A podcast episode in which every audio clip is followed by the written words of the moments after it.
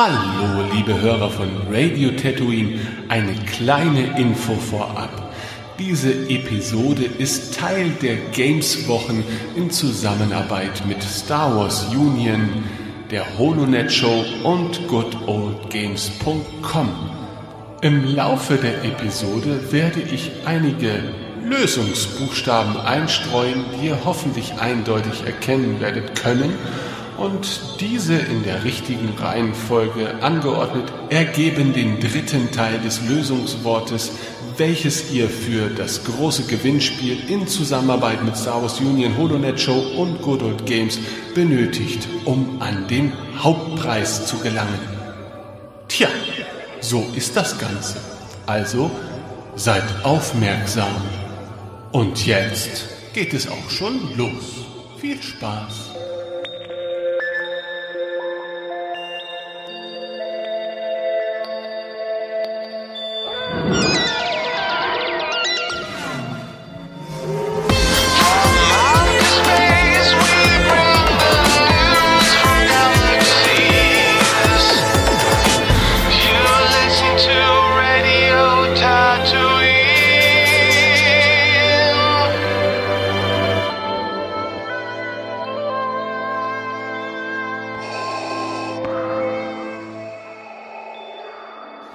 Hallo und herzlich willkommen zur 41. Ausgabe von Radio Tatooine. Und hierbei handelt es sich um eine ganz besondere Ausgabe, denn wir plaudern mit einigen Hörern über ihre Lieblings-Star Wars Games. Und an meiner Seite habe ich den lieben und netten und unwahrscheinlich klugen Tim. Hallo Tim. Hallo. Hallo. Hallo. Ja, bist du unwahrscheinlich lieb und klug? Nein, deswegen habe ich erst überlegt, ob ich einfach still bleibe und dann dachte ich, das hält die Sendung sehr früh auf. Also dachte ich, spiele ich mal mit und, und schau, wie sich das entwickelt. Na ja, mit Nein. so einer Antwort habe ich gerechnet. die gleiche Antwort wie seit 41 Folgen. Ja, ich, ich lass mich an dieser Stelle von dir nicht, nicht aus der Ruhe bringen. Ähm, okay. Wir haben einige vortreffliche Gäste an Bord. Zu denen gehört unter anderem der Philipp. Hallo Philipp. Hallo. Wir sind aber nicht nur zu dritt, sondern haben auch den Stefan dabei. Hallo Stefan. Hallo. Hallo. Guten Tag. Ja, guten Tag. Der dritte im Bunde ist der liebreizende Bendix. Hallo Bendix. Hallo. Hallo. Philipp. Ja. Erzähl doch mal kurz was über dich. Wie alt bist du? Wo kommst du her? Warum bist du hier? Ich bin 28 und komme aus Mainz und würde mich immer so selber als Generation Special Edition bezeichnen, weil ich halt genau damals im richtigen Zeit, äh, im richtigen Alter war, um die Filme nochmal im Kino zu erleben, zum ersten Mal quasi Special Edition. Und da hat dann auch alles angefangen mit, mit Star Wars, Actionfiguren gesammelt, Spiele gespielt. Also von daher glaube ich, höre ich, gehöre ich jetzt zum älteren Eisen, also von euch natürlich abgesehen. oh. Und äh, ähm, hast du dann die Prequels damals äh, auf Anhieb gemocht oder war das für dich damals ein Schock? Äh, ich habe die von Anhieb, äh, von Anhieb habe ich die gemocht, äh, weil ich vermutlich auch im richtigen Alter war. Also ich fand auch, äh, als ich damals Episode 1 zum ersten Mal gesehen habe, äh, Jar Jar Binks sehr lustig. Dann gab es so eine kurze Phase, wo ich Jar Jar Binks abgelehnt habe und jetzt bin ich wieder bei dem Punkt angekommen, wo ich Jar Jar Binks vollkommen akzeptieren kann. Also ich mochte die Prequels. Sehr gut. Und, und The Force Awakens? Je öfter ich ihn, äh, ihn mir angucke, desto weniger gefällt er mir. Aber als ich zum ersten Mal im Kino war, war ich total geflasht, fand ihn total gut. Beim zweiten Mal fand ich ihn noch besser und jetzt, wo ich ihn auf Blu-ray auch schon ein paar Mal angeguckt habe, äh, fallen mir halt immer mehr die Schwächen auf, die ja, man halt beim ersten Mal so ein bisschen übersehen hat er nutzt sich bei mir auch tatsächlich schneller ab als die anderen Filme. Aber naja, gut. Ähm, Stefan, äh, dich kennt man vielleicht bereits, wenn man ja über lang, längere Zeit diesem Podcast mal beigewohnt hat als Hörer, denn du warst schon im letzten Community Podcast dabei. Äh, vielleicht kannst du dich trotzdem noch ganz kurz vorstellen, damit man wieder weiß, um welch wundersame Kreatur es sich bei dir handelt. Ähm, ja, ich bin immer noch Stefan, immer noch 28 und äh, komme aus dem Norden der Republik. Ha, aus Ostfriesland. Um genau das zu sein, ja. Gemerkt. Ja, gut. Und Bendix, wie sieht's bei dir so aus? Bist du immer noch so alt wie früher? Ja, ich bin immer noch 16 und bin aber mittlerweile ähm, im Gegensatz zum letzten Mal auch richtiger Autor bei der Jedi-Bibliothek. Hey. Wow, dann herzlichen Glückwunsch dazu. Das war ja letztes Mal auch, glaube ich, schon ein Thema. Ich weiß gar nicht, ob wir das im Vor- oder Nachgespräch mehr hatten. Ich ganz am Anfang, als Tim mich, äh, als Tim am Anfang nochmal den Einspieler gemacht hat. Sonst haben wir es, glaube ich, vergessen. So. Okay, aber da sollten wir dich ja vielleicht schon mal äh, vormerken, denn ich denke, über die, die Jedi-Bibliothek lässt es sich bestimmt auch mal ja, ausschweifend reden. Wenn du dazu Lust hast, ja. natürlich. Ja, okay, gut. Aber wir wollen heute nicht lange um den heißen Brei herumreden, wenn wir denn schon mal zusammenkommen. Und das ist ja in letzter Zeit nicht allzu häufig der Fall. Ähm, ja, es geht heute um ein ganz bestimmtes Thema, um eure liebsten Star Wars Video- und Computerspiele. Und ähm, da möchte ich jetzt erstmal euch zu Wort kommen lassen, bevor vielleicht Tim und ich noch einige Sätze dazu fallen lassen. Aber Philipp, fang du doch mal an. Was ist denn dein liebstes Star Wars Spiel? Oder hast du eine Top 3 vorbereitet? Also mein absolutes Lieblings-Star Wars Spiel ist eindeutig Knights of the Old Republic, obwohl natürlich auch viele andere Star Wars Spiele sehr gut sind. Also ich habe ja auch einige, also als ich, wie gesagt, ich habe ja schon gesagt, ich bin Generation Special Edition das heißt, als sie wieder veröffentlicht wurden, kam ja auch dieser ganze Bulk an Videospielen raus mit Shadows of the Empire und Rebel Assault und deshalb habe ich ja noch alles nachgeholt. Aber kein Spiel hat mich so dermaßen mitgenommen wie Knights of the Old Republic damals dann. Weil es war ein vollkommen neuer Zeitabschnitt, den man im Star Wars-Universum gesehen hat. Dementsprechend hatten die einen großen Freiraum, was sie jetzt erzählen wollen. Und gleichzeitig habe ich mich total wiedergefunden das ist, hat schon dieses Art Design gehabt, das ich mit Star Wars irgendwie verbinde. Aber ich weiß auch noch, als ich zum gerade angefangen hat zu spielen, war ich ein wenig darüber enttäuscht, dass ich nicht sofort ein Lichtschwert in die Hand gedrückt bekommen habe. Also wenn ich an Star Wars denke, äh, denke ich halt auch schon gleich irgendwie an Jedi Ritter und ich weiß auch, dass hinten auf der Verpackung äh, äh, Jedi-Ritter auf äh, Tatooine stand mit dem Lichtschwert. Und ich dachte, okay, wo ist mein Lichtschwert? Und erst so in, im Verlauf der Story kriegt man ja sein Lichtschwert, nachdem er irgendwie von Tare, äh, auf Taris Bastila befreit hat. Und da war ich eigentlich ziemlich froh, als ich dann endlich mal mein Lichtschwert hatte. Also musste ich, ich musste mich am Anfang ein wenig durchbeißen, dass ich da irgendwie äh, äh, dran bleib und das Spiel weiterspiele. Aber ich also hatte es damals auch äh, deswegen mir auch eine Xbox gekauft, weil es ja zuerst auf Xbox rauskam. Zumindest habe ich das so in Erinnerung. und äh, war aber dann doch total begeistert. Ich fand es auch super, dass man halt äh, die helle Seite und die dunkle Seite spielen konnte.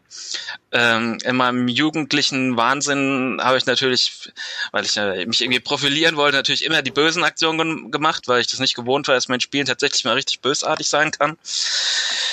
Und äh, dementsprechend habe ich auch erst das böse, böse Ende gesehen und musste mich dann anstrengen, äh, ganz rechtschaffen zu sein um auch mal die helle Seite zu sehen. Also ich fand es eigentlich auch, also für die Leute, die dieses Spiel noch nicht gespielt haben, werde ich natürlich jetzt auch nicht spoilern oder so, aber ich fand auch diese Plot-Twists äh, extremst interessant.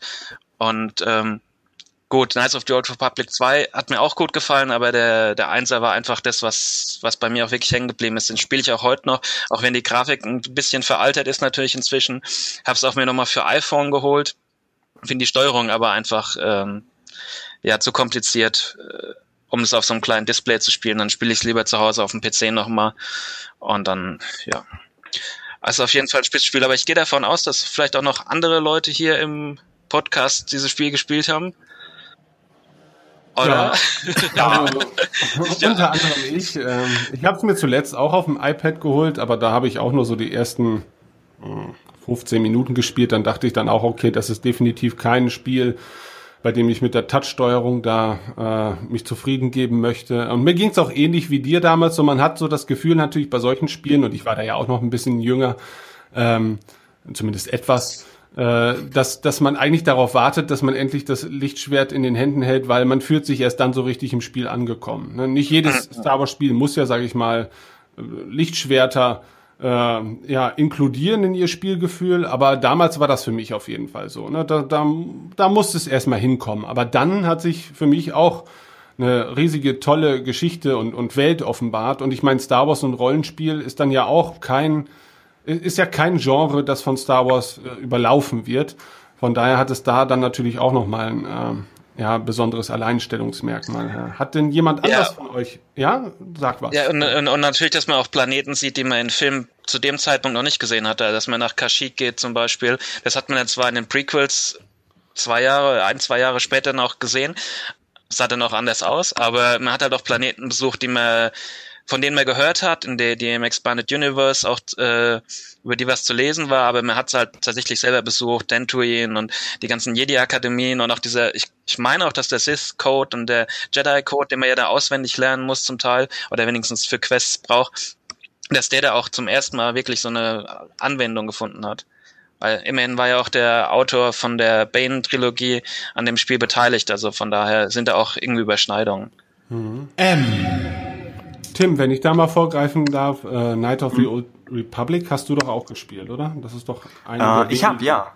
Ja. Ähm, es hat gedauert, weil ich auch denke, es kam zuerst auf Xbox und äh, sowas hatten wir nicht. Aber ja, habe ich gespielt und fand's, fand's offensichtlich toll. Ähm, ich habe komplett helle Seite gespielt. Ich habe die böse. Ich glaube, als ich das Spiel durch hatte, habe ich noch einmal gesagt, okay, um, um das ganze Spiel gesehen zu haben, sollte man es vielleicht mal, noch mal auf böse spielen. Und dann habe ich, glaube ich, noch auf Taris im ersten äh, im ersten Level gleich Karth angeflaumt, was mir dann so leid tat, dass ich gesagt habe, ich kann das nicht tun. Und dann habe ich, hab ich äh, den Teil aufgegeben und habe vielleicht irgendwann noch mal eine, eine zweite Leitzeit-Variante gespielt. Ähm, aber ja, hat, hat wahnsinnig viel für, für das EU getan auch. Es überschreibt ein bisschen, was in den alten Comics passiert ist, weil die Welt in KOTOR dann ja doch moderner gestaltet ist als, ähm, als in den, ich glaube, Tales of the Jedi Comics. Äh, als Ausgleich dafür passt sie dann aber eben besser zu den Filmen, beziehungsweise gibt auch vielleicht äh, Casual-Fans ein bisschen mehr von dem, was, was sie von Star Wars erwarten würden. Ich, ich musste das Spiel damals im Freundeskreis ein bisschen verteidigen, weil es ja nun kein Actionspiel ist, was aber von Screenshots nicht sofort offensichtlich ist. Das heißt, einige äh, Freunde von mir hatten das dann angefangen und sich beschwert, dass es sich nicht verhält wie Jedi Knight. Und dieses Rundensystem, was da im Hintergrund abläuft, ist ja hat komplett seine Berechtigung und macht Sinn, wenn man sich da erstmal reinfuchst. Aber wenn man eben erwartet, dass sofort in dem Moment, wo man einen Befehl gibt, äh, die, Spiel, der, die Spielfigur schlägt und das passiert nicht, dann bringt es einen, glaube ich, etwas aus dem Konzept. Wenn man halt echt offenbar keine, keine Rollenspiele kennt. Aber ja, ansonsten von, vom Erzählerischen rein übers Gameplay hinaus ist es, ist es schwer zu toppen bis heute. Und den äh, zweiten Teil fand ich auch prima, ist von der Story sogar interessanter. Wir haben im, im Feedback äh, noch recht viel von Christoph dazu. Ist nur sehr unfertig, sowohl von dem, was sie am Ende eingebaut haben ins Spiel, als auch einfach von der Engine an sich wirkte das. Ich habe jetzt nur die PC-Version gespielt, aber die wirkte damals schon sehr holprig. Und das tat mir dann ein bisschen leid. Aber von der Geschichte und von den Figuren her ist es, äh, ja, knüpft es gut an den ersten Teil an. Ja. Ja, also ich glaube auch, dass der zweite Teil durch die Restoration Mod äh, ein sehr gutes Spiel ist. Aber der erste ist halt einfach, ja, erstens ist halt der erste. Ja. Sie da haben es halt auch dann gefunden. Und das ist halt auch so eine Problematik, die hast du ja auch angesprochen, dass es halt alles schon sehr ähnlich aussieht, wie es dann, was wir dann in den Prequels sehen und auch in der Originaltrilogie. Und man sich halt schon fragt, okay, da sind 4000 Jahre zwischendrin. Was haben die in den le- letzten 4000 Jahren denn gemacht? Also da haben die Comics haben da schon besser gepasst, obwohl ich die Comics auch ein bisschen, also mit diesen äh, Käfer-Raumschiffen ein bisschen komisch fand, muss ich sagen. Hm. Ich habe die ja auch gelesen. Aber das Spiel an sich war natürlich auch gut und ich glaube auch, dass es, was hattest du auch gesagt, Hm? Dass es nicht actionbelastig genug für deine Freunde war. Ähm, ich mein mein äh, Mikrofon war gerade kurz ausgefallen. Ach so. ähm, dass es nicht actionlastig genug war, ist, glaube ich, auch äh, Teil des Marketings gewesen. Da haben sie ja auch nicht gesagt, okay, und jetzt pausiert das Spiel kurz und man klickt, äh, möchte ich einen Health Pack benutzen oder eine äh, ähm, Thermaldetonator schmeißen, sondern die haben ja natürlich auch die Action-Szenen dann gezeigt. Deswegen, deswegen hatte ich auch so einen schwierigen Eingang quasi ins Spiel am Anfang, wo ich dachte, okay, ich habe schon mal kein Lichtschwert und dann äh, pausiert das Spiel mir ständig meine Action. Das ist natürlich. Mhm. Aber man muss sich halt ein bisschen reinfuchsen. Aber das, hätte ich auch erwarten können von jemandem, der halt von dem Entwicklerstudio, das halt auch Baldur's Gate gemacht hat. Das ist ja auch ein bisschen langsamer und taktischer. Bist du generell eher Rollenspielliebhaber? Ich bin äh, Rollenspielliebhaber, ja. Also ich, ich also auch äh, BioWare ist bei mir hoch im Kurs. Also klar, die haben danach ja noch Mass Effect gebracht und äh, die Dragon, äh, Dragon Age Origins ist bei mir auch so in der im Olymp der besten Spiele überhaupt. Der hat mir, hat mir immer groß Spaß gemacht und andere Spiele spiele ich natürlich auch. Also ich würde okay. mich schon selber als Gamer bezeichnen. Ich glaube, ich habe auch einen Großteil von den Star Wars Spielen, die in Anführungszeichen was taugen, äh, tatsächlich auch gespielt. Aber äh, so, so, so ein Spiel wie KOTOR muss man auch erstmal wieder hinkriegen. Also ich habe auch Old Republic lange Zeit gespielt, aber es kommt halt eben auch nicht an Knights of the Old Republic ran. Ja, ähm, ja, hat mich nur interessiert, weil das kann ja durchaus sein, dass man, wenn man so ein bevorzugtes Genre hat, dass man bei den Star Wars Spielen dann, sage ich mal, auch dann, sich die Rosinen rauspickt. Aber wenn du sagst, du hast da schon etwas durch die Genres gewildert, dann ja, dann überwiegt dann ja vielleicht dann auch so die Liebe zum zum Franchise oder zum eigentlichen Oberthema, ähm, so dass das dann auch Motivation genug ist, vielleicht mal in Genres reinzuschnuppern, die einem sonst nicht so liegen. Ja. Mhm. Ähm, Gut, äh, mit einem ganz anderen Genre hat sich, glaube ich, der Stefan sehr intensiv beschäftigt, nicht wahr? G. Ja, ich bin dann eher der actionlastige Typ, sage ich mal. Deswegen hatte ich damals auch Probleme. Also mein Spiel wäre Jedi Knight Jedi Academy. Und äh, mit dem Vorgänger hatte ich dann auch erst meine gewissen Probleme, weil es da ja auch erst kein Laserschwert gab, sondern man als Kai Katan erst mit äh, Waffen und so angefangen ist. Deswegen war ich bei Jedi Academy gleich am Anfang voll dabei, als man seinen eigenen Charakter erstellt, sich überlegen konnte, nehme ich jetzt ein Schwert, ein Doppelschwert und so weiter. Also man fing gleich an mit richtig Action. Und ja, hat mir da, damals, ich weiß gar nicht, 2003 oder wann es rauskam, hat mich dann in meinen jugendlichen Eifer dann doch etwas mehr gepackt. Klar, Knights of the Old Republic habe ich auch gespielt, aber war halt immer etwas dröger für mich. Von der Story her natürlich wesentlich besser, möchte ich gar nicht abstreiten. Da war das doch eher leichte Kost den Bösewichten und die Story kommt man sich immer schnell an einer Hand abzählen. Aber bei mir hat dann hauptsächlich der Multiplayer-Modus sehr viel rausgerissen, was man dann alles an Maps und Skins selber einbringen konnte und was man sich verbessern konnte, wo man sich eigene Musik eingespielt hat bei den Duellen und er wirklich mit seinen Kollegen sich duelliert hat, wie man merkte, wie man immer besser wurde, wo es dann im Maps irgendwelche geheimen Gänge gab, wo dann irgendein Thronsaal war, wo dann schon einer saß und man stand sich gegenüber, er stand auf, man konnte, er saß dann meistens da und du wusstest, okay, jetzt beginnt ein epischer Kampf und du wartest dann auf den nächsten, der dann kommt und den du dann besiegen kannst. Also das hat mich dann doch mehr gereizt und da habe ich sehr viele Stunden dann verbracht kann mich noch gut dran erinnern, dass Jedi Knight 2 und 3 damals auf LAN-Partys dann eigentlich auch sehr beliebte Spiele waren, ne? weil der Multiplayer-Modus war schon echt sehr spaßig und allein so die Umsetzung der, der Lichtschwertkämpfe war für die Zeit, fand ich damals auch sehr innovativ und einzigartig. Äh, man muss ja auch sagen, dass Jedi Knight ähm, sowie auch KOTOR eigentlich ja in ihren Genres zu ihrer Zeit auch durchaus Referenzgrößen waren. Also, also ähm, gut, BioWare hat zu der Zeit sowieso kaum was Schlechtes hinbekommen. Ich bin der Meinung, das hat sich jetzt im Laufe der Zeit auch so ein bisschen gewandelt. Da kann man zumindest nicht immer sich hundertprozentig sicher sein, dass es der absolute Oberkracher wird. Aber ähm, KOTOR war, glaube ich, in der allgemeinen Wahrnehmung damals schon im Rollenspielsektor eine richtig feste Größe und auch die Jedi Knight Spiele waren im Shooter-Genre eigentlich damals ja, sehr maßgebend. Ja, ähm, die wurden damals ja sogar in der ESL gespielt und also ja. waren sogar ziemlich anerkannt. Und ich hatte auch jedes Mal Probleme mit meinem Rechner, den dann up to date zu halten, dass ich das Spiel dann auch immer in guter, halbwegs guter Grafik spielen konnte.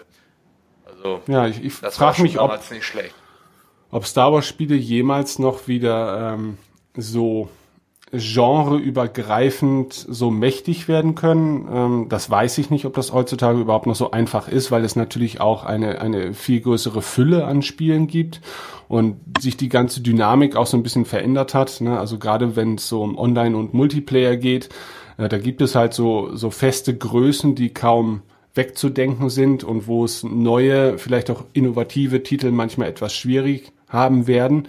Und wenn sie dann natürlich auch noch so speziell sind wie, wie ein Star Wars Spiel, das heißt also, sie sind natürlich prinzipbedingt nicht so allgemein zugänglich wie beispielsweise vielleicht ein Call of Duty, ähm, dann äh, frage ich mich, ob die Spiele dann jemals wieder so einen Status erreichen können. Und das hat natürlich ja weitere Konsequenzen. Ne? Natürlich, wenn es halt nicht mehr so Überspiele werden können von den Verkaufszahlen her, dann leidet darunter natürlich auch ein bisschen die Produktion, weil man dann vielleicht auch nicht so viel investieren möchte äh, in solche Spiele, weil man vielleicht schon einen großen Markt hat, aber der sich dann auch eher sättigen lässt als, als halt so die breite Masse. Na, weiß ich nicht. Vielleicht bin ich da auch ein bisschen zu pessimistisch, aber na, mal gucken, was die Zukunft so bringt.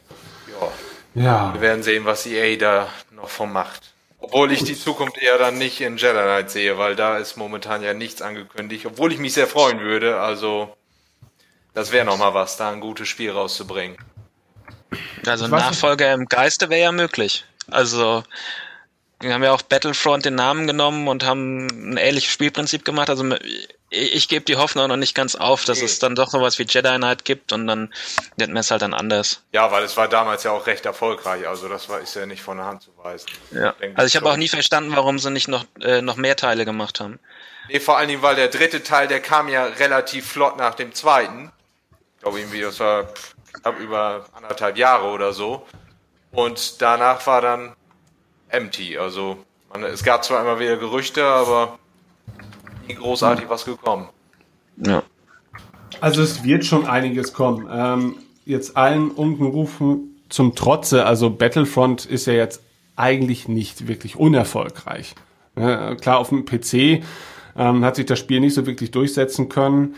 Ähm, aber es ist, glaube ich, nach wie vor einer der beliebtesten Online-Multiplayer-Titel auf den Spielkonsolen. Na gut, das mag sich jetzt natürlich mit dem Release von Battlefield One auch wieder ändern. Ich weiß nicht, inwieweit da jetzt die Star Wars Marke ausschlaggebend war oder einfach nur, dass es halt ein neuer Multiplayer-Shooter war. Ähm, aber ich denke schon, da wird die Reise noch weitergehen. Das hat sich definitiv gelohnt für EA bislang. Und ich selber fand jetzt Battlefront, also den neuen Teil, auch gar nicht so unspaßig. Also ich hatte da durchaus sehr amüsante Stunden mit. Und ich finde auch manchmal, die alten Battlefront-Teile werden vielleicht auch etwas überbewertet, denn ich finde, es waren keine guten Multiplayer-Spiele. Also ähm, ich habe ich hab gerne die Kampagnen gespielt gegen Bots, aber die Bots waren fürchterlich. Also das war einfach nur, weil man war froh, dass man sowas hatte und das war einfach toll, weil man diese großen Maps hatte und große Schlachten hatte. Und das war halt eben Star Wars. Aber ich glaube, es, es waren keine guten Spiele für sich gesehen. Und da ist das neue Battlefront, finde ich, zumindest vom Gameplay her durchaus, ah, ich will sagen, ausgereifter oder geschliffener zumindest. Ähm, aber ja. Ja. also von der Grafik ist es sowieso über jeden Zweifel erhaben und Sounddesign fand ich auch äh, phänomenal. Also ich, ich spiele selber halt auf dem PC, dementsprechend ist es ein bisschen schade, dass die Community so klein ist. Also verhältnismäßig zu anderen Multiplayer-Spielen. Aber äh, ich finde auch, dass äh, Battlefront ja, eigentlich einer übertriebenen Kritik ausgesetzt ist. Ist der ja, die, aber es, es hat schnell abgeschwächt. Also ich war damals auch, ich habe die Beta damals gespielt, ich dachte, boah, geile Grafik, geiler Sound, man hatte richtig Bock wieder drauf. Also es hat richtig Spaß gemacht, aber dann so ein, zwei Wochen so relativ intensiv gespielt und danach auch noch immer, es ist halt casual. Man kommt rein, spielt ein bisschen, hat seinen Spaß, man hat sein Erfolgserlebnis und aber ja, es ist für mich ist nicht auf Dauer. Ja, das ist halt so Feierabend Jedi Ritter, äh, im Anführungszeichen. Feierabend, äh, wir spielen ein paar Runden, also da, das ist jetzt kein äh, Wettkampfspiel. Und auch keins, was besonderliche Tiefe hat, sondern jeder hat halt auch seinen Spaß und spielt auf seinem Level. Also ich, das mussten die halt abwägen. Ich glaube, dass es den Verkaufszahlen eigentlich eher förderlich war, dass sie es casual gemacht haben. Ja. Aber äh, stürzt vermutlich jetzt ein, ein äh, Shitstorm über mich herein, dass ich gesagt habe, oh, casual ist besser als äh, schwieriges und äh, reinfuchsen und so. Aber naja. Das also wollen damit muss man leben. Beim, nächsten wollen sie es ja wieder ausgleichen, so wie ich es mitgekriegt habe. Da wollen sie ja wieder eine ja. Kampagne reinbauen und es sollte halt ein schneller Wurf werden. Es war auch, es war auch gut, also. Ey, und man muss ja auch äh, sagen, sie haben ja ein bisschen auf die Community gehört. Die haben ja die, die Stormtrooper müssen jetzt ihre Helme tragen, hat zwar ewig gedauert. Wir haben eine Raumschlacht jetzt gekriegt äh, in dem letzten äh, Expansion Pack im, auf dem Tode, in der Todessternkarte.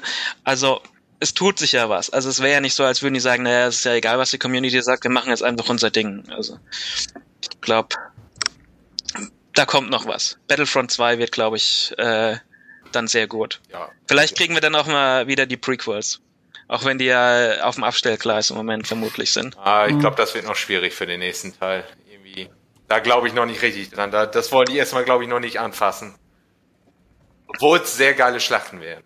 Also. Ähm, ist es denn auf dem PC immer noch so schlimm? Also, also ich meine, als ich es neu hatte, da gab es so manche Abende, an denen es einfach sehr schwierig war, überhaupt irgendwelche Spiele zu finden, weil einfach so wenig los war. Ja, ich glaube, der, der, der harte Kern ist irgendwie so, ich, das kann man ja online nachgucken, ich guck mal gerade schnell. Im Moment spielen es 4567 Leute und der äh, 24-Stunden-Peak waren 4619. Also das hätte ich auch so gedacht, so der, der harte Kern von zwischen 4.000 und 5.000 Leute, die halt das Spiel wirklich noch kontinuierlich spielen. Und ich befürchte jetzt tatsächlich, jetzt wo Battlefront 1 rausgekommen ist, dass viele abwandern und sagen, okay, wir suchen jetzt ein neues Multiplayer-Spiel, neue, noch bessere Grafik, noch bessere Sound und Battlefront 1 macht ja auch Spaß, keine Frage. Das ist halt dann zu viele abwandeln. Aber und ich weiß auch gar nicht, warum es sich, also es hat sich ja gut verkauft, aber es hält die Leute irgendwie nicht beim Spiel.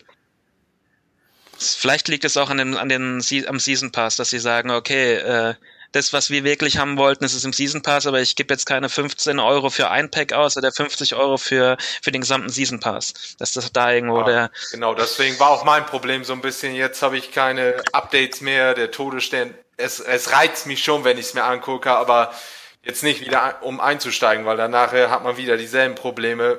Der hat das nicht, man kommt nachher nicht auf gute Map, weil da zu wenig Leute sind und das schadet dann schon dem Spielerlebnis. Ja, es äh, zerreißt halt auch die Community, weil die Leute, die den Season Pass haben, was ich jetzt sagen würde, wäre der harte Kern von denen, die jetzt irgendwie, von den 4.000, 5.000 Leuten, die das tatsächlich noch spielen, die spielen dann halt auch mit, mit sich und dann kommen neue Leute dazu, die sich nur das Basisspiel kaufen und dann die spielen dann halt auf Karten, die die Season Pass Leute normalerweise halt dann nicht mehr so oft spielen, weil die wollen ja auch was für ihr Geld kriegen, wenn sie den Season Pass gekauft haben, dann spielen ja auch die Season Pass Karten. Aber am 20. November kann man sie ja alle mal ganz kurz kostenlos spielen, dann vielleicht Oh, gut. gibt's dann einen Auftrieb und es kaufen ganz viele Leute noch Battlefront im Hingang zu Rogue One. Das wäre gut.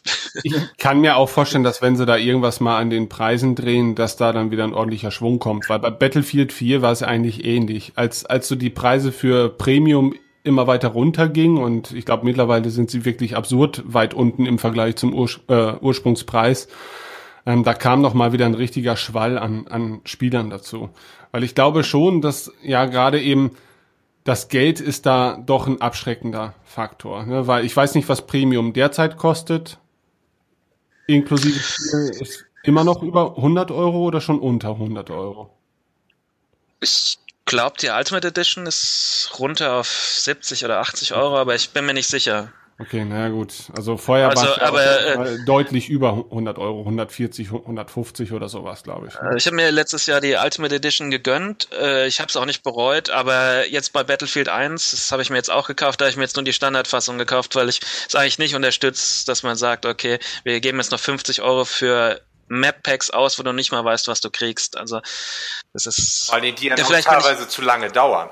Das ist das Problem, ja. Du gibst dann Ja, ja. 100 Euro für ein Spiel aus und bist dann, sag ich mal, schnell auf dem Endlevel 50 oder was das bei Battlefront dann halt war. Und da wartet man halt.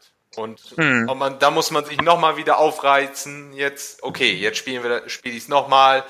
Und dann so, ja, jetzt habe ich auch keine Lust. Aber, aber dann kommt wieder das Geld im Hintergrund. Okay, ich hab's ja schon ausgegeben, also muss ich jetzt.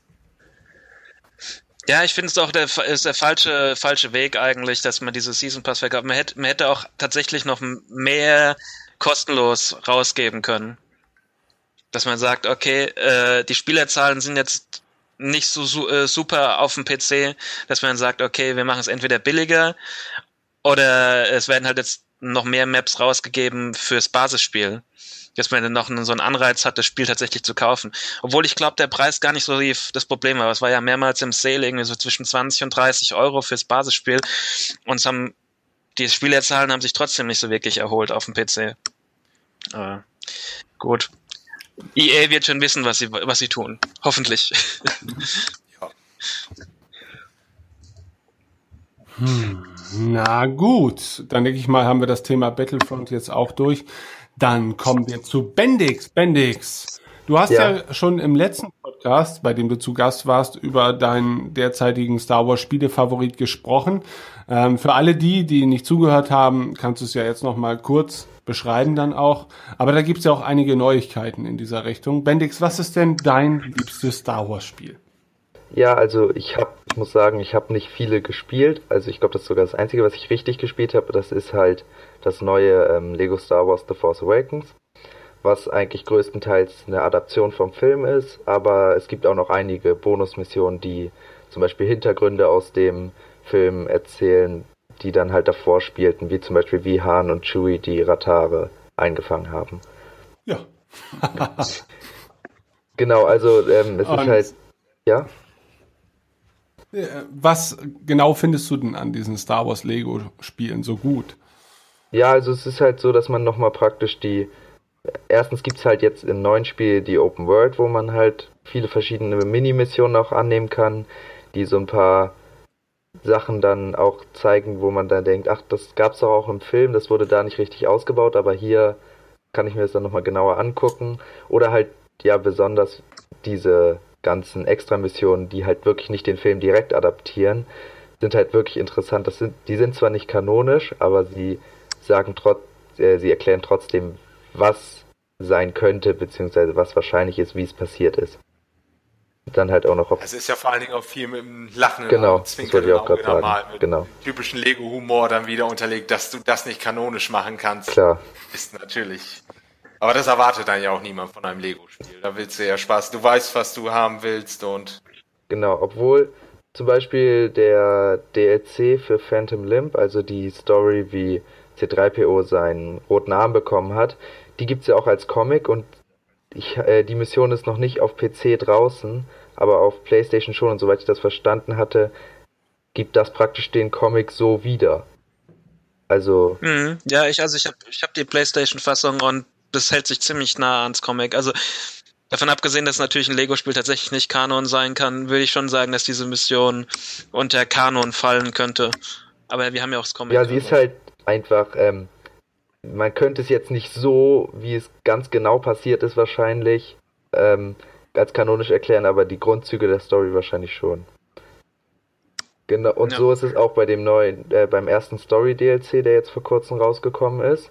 Da geht es eben darum, wie Poe ähm, Jakku verlässt und zurück zum Widerstand kommt. Und ich hatte jetzt vor kurzem das Hörbuch zum ähm, Episode 7 Roman gehört, wo ja auch diese Geschichte gezeigt wird. Und das ist halt auch wieder, äh, orientiert sich auch natürlich wieder an der originalen Story. Also ich glaube, an vielen ist praktisch, äh, die sind schon, kann man schon so eigentlich als kanonisch sehen, nur halt natürlich nicht jedes einzelne Detail. Hast du die anderen Lego Star Wars Spiele auch gespielt? Ich hatte ähm, Lego Star Wars 2 und 1 jeweils ein bisschen äh, früher auf der Wii gespielt. Und Lego Star Wars 3 habe ich früher gespielt und vor kurzem habe ich, also äh, als Einstimmen praktisch auf das The Force Awakens Spiel damals, hatte ich das auch wieder mhm. angespielt. Aber da hatte ich irgendwie dann auch nicht mehr so die Motivation, das wirklich komplett durchzuspielen und erst recht nicht auf 100 Prozent. Äh, mich hat's als äh, 2005, als das erste Lego Star Wars rauskam, hat mich war das eigentlich mein Prequel-Spiel quasi, weil die, das Original Star Wars Episode 3 die Versoftung war nicht so mein Fall und da fand ich gerade dieses Lego-Spiel, das Episode 1 bis 3 abgedeckt hat, eigentlich genau richtig. Mhm.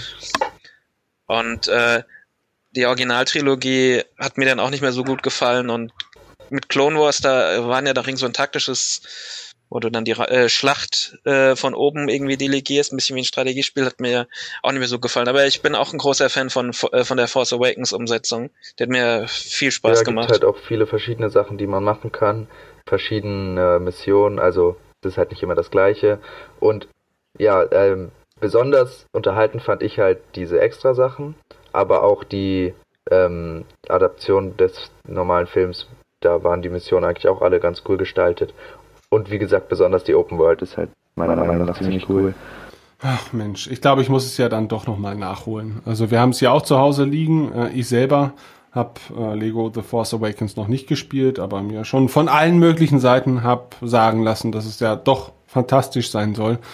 Und ich werde mit diesen Lego-Spielen irgendwie nicht warm. Ich weiß nicht warum. Ich habe da auch so, so man, man hat immer so zehn Minuten Bock drauf und dann, äh, weiß nicht. Es. Ja, ich, ich kann zu den Lego-Spielen nicht viel sagen. Ich glaube, ich habe das, das erste Prequel-Spiel damals vielleicht ähm, als Demo oder so mal gespielt, mit, mit Qui-Gon und Obi-Wan auf dem Druidenschiff noch.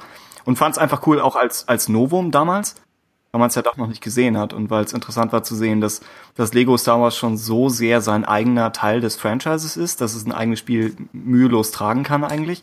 Und wie viele Gags man erzählen kann mit, mit der Idee, dass die Figuren ihre Umgebung neu anordnen. Was sie auch immer ein bisschen einschränken mussten, damit man nicht einfach alles machen kann. Aber die Idee allein ist ja schon sehr stark. Das ist ja dann aber doch schon, schon relativ vielseitig dann oder auch clever. Ich meine, wenige Spiele bieten ja überhaupt, sage ich mal, die Möglichkeit, Missionen auf, auf so viele verschiedene Arten und Weisen zu lösen. Gut, und ich finde es dann natürlich auch cool, dass man sich das Urprinzip von Lego dann ja tatsächlich auch zu eigen macht und da damit einflechtet und nicht nur Lego so als als äh, optischen Gag verwendet.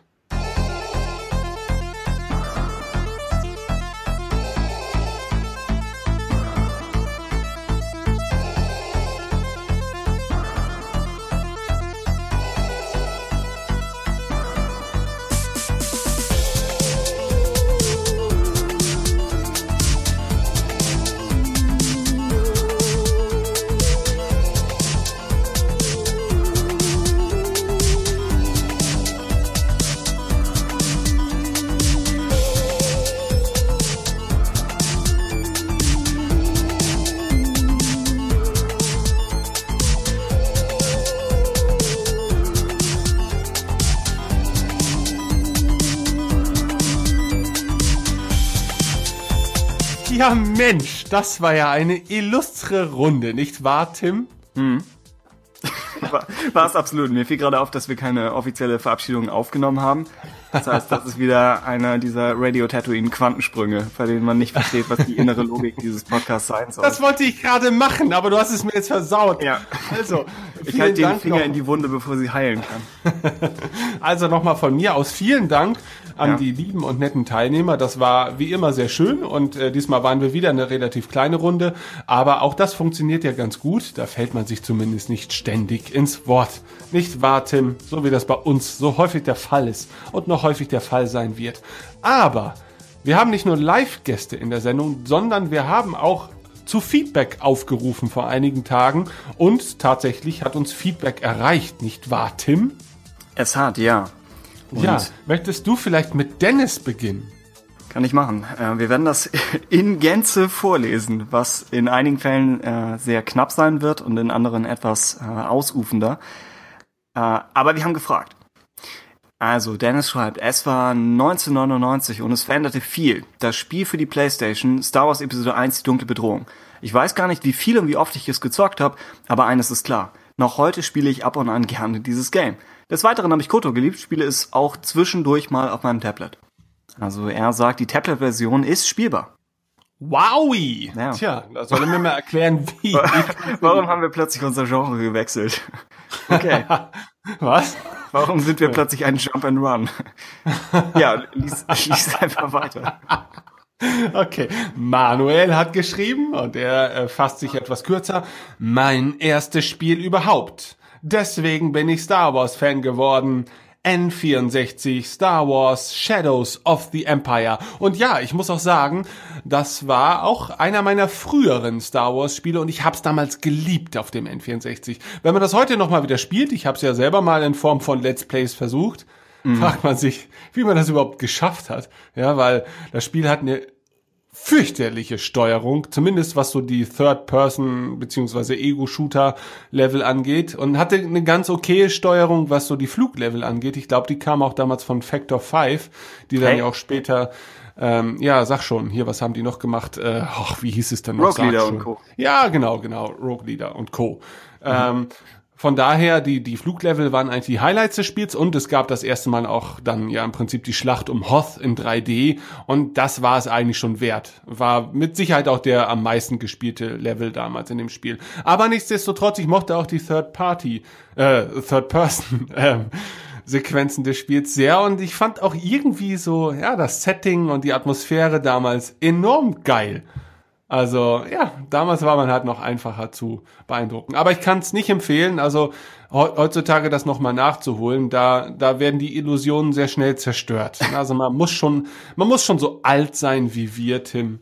Ähm, Oh. und was? Ja, Okay. gut wie ich. Gut. Ja, Ja. gut. Okay, okay gut. Aber nichtsdestotrotz eine Perle.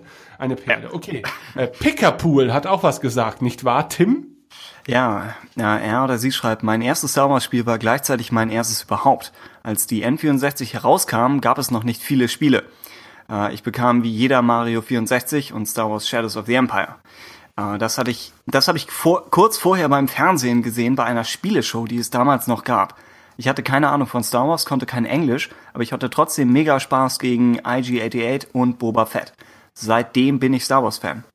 Also das Spiel tatsächlich als Einstiegsdroge in Star Wars. Ja, IG-88, das war ein fürchterliches Level. Hast, hast du das Spiel selber mal gespielt? Nee, ich habe dein Let's Play gesehen und die zwei Folgen, ja. ja, Also das war ein bockschweres Level auf irgendwie so einem, so einem Zug auf so einem Schrottplaneten. Ähm, das war das war sehr schwierig. Also ich habe es, glaube ich, ich habe Wochen gebraucht, um das zu schaffen. Ähm, aber gut, ich bin wahrscheinlich auch nicht der talentierteste Spieler, von daher. Äh, aber lief, ja, das so, lief das so ähnlich ab wie dieses Zuglevel in Jedi Academy? Da gab's doch auch eins, wo du ja, im Prinzip ja, weil natürlich, also du, es spielte die ganze Zeit auf diesem Zug. Ne? Okay. Äh, von daher war es schon irgendwie ähnlich, aber aber es ist halt dann doch ein anderes Spiel, finde ich. Ja, Alles gut. klar. Okay, gut. Äh, Haxensup. ja. Haxensup hat sich heute in unserer Discord-Gruppe äh, zu Wort gemeldet. Also ne, die Discord-Gruppe fühlt sich, erfüllt sich zunehmend mit Leben in den letzten Tagen. Unglaublich. Ist dir das überhaupt bewusst, Tim? Mir war Haxenzup bewusst, wenn man das so sagen kann. Ach so, ja. Aber ich, ich selbst vergesse immer, dass, dass die Discord-Gruppe existiert und bin vielleicht Teil des Problems. Ich, ich sehe das jetzt. Ja. Aber Discord ist der heiße, der neue heiße Scheiß, wenn man das mal so sagen darf. Und äh, ich mag's durchaus und da, da kann man schon was machen. Ähm, na, auf jeden Fall sagt Haxensup, ist das bayerisch? Haxensup? Möglich, ne? Mein persönliches Topspiel ist TIE Fighter. Oh, vor, vor, Ja. Vorsicht. Ich hab das so oft durchgespielt, dass die Mission mittlerweile auswendig kenne. Umso mehr freut es mich, dass Thrawn nun auch Kanon ist. Ja, Haxensup, vielen Dank für den Kommentar und ähm, äh, wir hoffen bald mehr von dir zu hören. Mit bayerischem Akzent. Du, du, Hoffentlich nicht von deinem Anwalt. ja. Oh nein. Äh, Simon schreibt uns einen längeren Text, also äh, lehnt euch zurück. Er schreibt, Hallo Ben und Tim, ich spiele seit der PlayStation 2 ihrer Star Wars Spiele. In gewisser Weise haben mich diese sogar zu einem leidenschaftlichen oder zu dem leidenschaftlichen Videospieler gemacht, der ich heute bin und mir viele neue Genres eröffnet. So war Knights of the Old Republic beispielsweise das erste Rollenspiel, an das ich mich herangetraut habe und Battlefront der erste Shooter, auch wenn meine Mutter anfangs versucht hat, das zu verhindern. Ah, das, das kommt mir bekannt vor. Mich nun für ein absolutes Lieblingsspiel zu entscheiden, fällt mir aber sehr schwer, da ich wirklich viele der erschienenen Spiele für gelungen halte und mit ihnen am meisten Spaß hatte. Mein allerliebstes Star Wars Spiel dürfte aber das 2003 erschienene Rollenspiel Knights of the Old Republic sein, das sich zu seiner Zeit vor allem durch das Setting, äh, 4000 Jahre vor Yavin, von den anderen Star Wars Spielen abhob und eine komplett neue Geschichte erzählte, die mich komplett in ihren Bann zog und für das Spiel begeisterte. Aus mir bis bis heute unerklärlichen Gründen habe ich das Spiel damals aber nie zu Ende gespielt. Umso schockierter war ich also von den Enthüllungen bezüglich gewisser Sith, Sith Lords, als ich das Spiel letztes Jahr erstmals komplett durchgespielt habe. Und das ist cool, bis dahin äh, spoilerfrei geblieben zu sein. Äh, das kann ich übrigens allen nur empfehlen. Die äh, Good Old Games Version läuft auf jedem PC. Die im Grunde rundenbasierten Kämpfe wirken heutzutage vielleicht etwas veraltet, machen aber immer noch Spaß und die Geschichte kann auch heute noch begeistern. Vor allem die Charaktere, unter anderem HK-47, dessen Nachfahre scheinbar mitgeholfen hat, die Pläne des Todessterns zu stehlen. Oh ja. Äh, und heute Äh, und die Vielfalt an exotischen Planeten, Dantooine, Korriban, Kashyyyk, Manaan, finde ich bis heute beeindruckend. Umso enttäuschter war ich, dass BioWare selbst nie einen wirklichen Nachfolger entwickelt hat. Sowohl der halbfertige zweite Teil von Obsidian als auch The Old Republic konnten KOTOR nämlich nicht gerecht werden. Vielleicht hat der EA-Deal ja doch sein Gutes, wenn BioWare jetzt wieder ein richtiges Star Wars Rollenspiel entwickeln kann. Auf ein weiteres Star Wars Spiel muss ich allerdings noch kurz eingehen, auf ein weiteres Spiel, äh, nämlich auf The Force Unleashed, das 2008 beworben als das nächste Kapitel der Saga naja, äh, erschien und scheinbar einige Fans doch stark enttäuschte. Mir hingegen gefiel die Geschichte um Starkiller, Vaders geheimen Schüler, der sich im Laufe des Spiels natürlich mit seinen bösen Taten auseinandersetzt und letztlich entscheidend zur Gründung der Rebellion beiträgt. Bei, äh, gespielt wird Starkiller von Star Wars Veteran Sam Witwer. Ihm zur Seite steht der Druide Proxy, der ebenfalls von einem alten Bekannten, nämlich Star Wars Oxygen Moderator David Collins gesprochen wird. Äh, davon abgesehen gefiel mir aber auch das Gameplay richtig gut, da man nach einer zugegeben langen Eingewöhnungsphase die Macht wahrlich entfesseln und auf hilflose Stormtrooper loslassen konnte. So viel zu, also zu meinen liebsten Star Wars Spielen. Jetzt bin ich gespannt, was ihr zu erzählen habt. Ja, was haben wir denn alles so zu erzählen? Ah, vor allen Dingen haben wir zu erzählen, was Christoph uns geschrieben hat. Und Christoph, wir kennen ihn. Und ich, er hat so ein, eine fröhliche Stimme. Meinst du, ich darf es versuchen? Hallo? Nein, okay.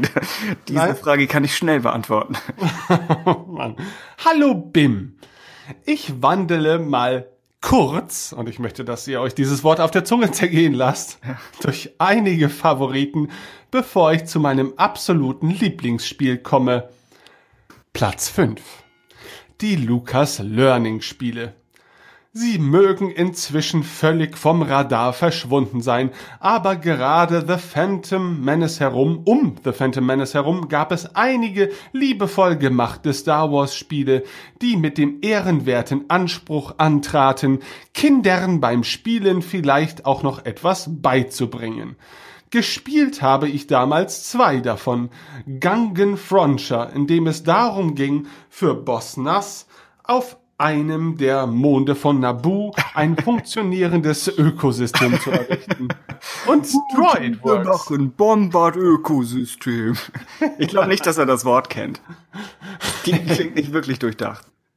Und Droidworks, bei dem man mit einem Droiden einen Parcours durchlaufen und ihn an die dort platzierten Hindernisse anpassen musste. Das kenne ich auch noch irgendwoher. Das hab ich ich glaube, ich habe auch eine Demo gespielt und konnte es nicht. Ich glaube, es gab dafür sogar dann irgendwann mal eine Umsetzung fürs iPad, irgendwie so, so retromäßig. Aber ich bin mir nicht so sicher. Vielleicht haben wir mal drüber berichtet und es vergessen. Ja. Ja. Mit Gangen Frontier bin ich so richtig nie warm geworden. Aber im Grunde war es schon ein tolles Konzept. Man musste Wälder pflanzen, Pflanzenfresser dort ansiedeln und mit der Zeit eben auch Fleischfresser, damit das Ganze nicht komplett aus dem Ruder lief. Ich würde, wie gesagt, nicht behaupten wollen, dass es tierisch Spaß gemacht hat, aber für ein Edutainment-Spiel war es schon gut gemacht. Mit Droidworks habe ich mich etwas länger befasst, weil es echt Spaß gemacht hat, sich Droiden zusammenzusuchen, anzupassen, umzubauen und sich Level für Level durchzukombinieren. Mit Nee, etwas ähnliches wie Droidworks gibt es inzwischen übrigens zumindest für iOS. Ah, ich Ah. glaube, das ist das, worüber wir erzählt hatten. Und vermutlich auch für andere Plattformen. Pit Droids.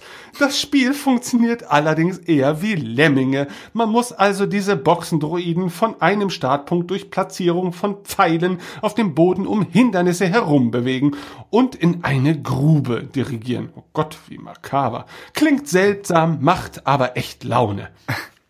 Okay, das Lemming war habe ich Platz damals 5. gespielt.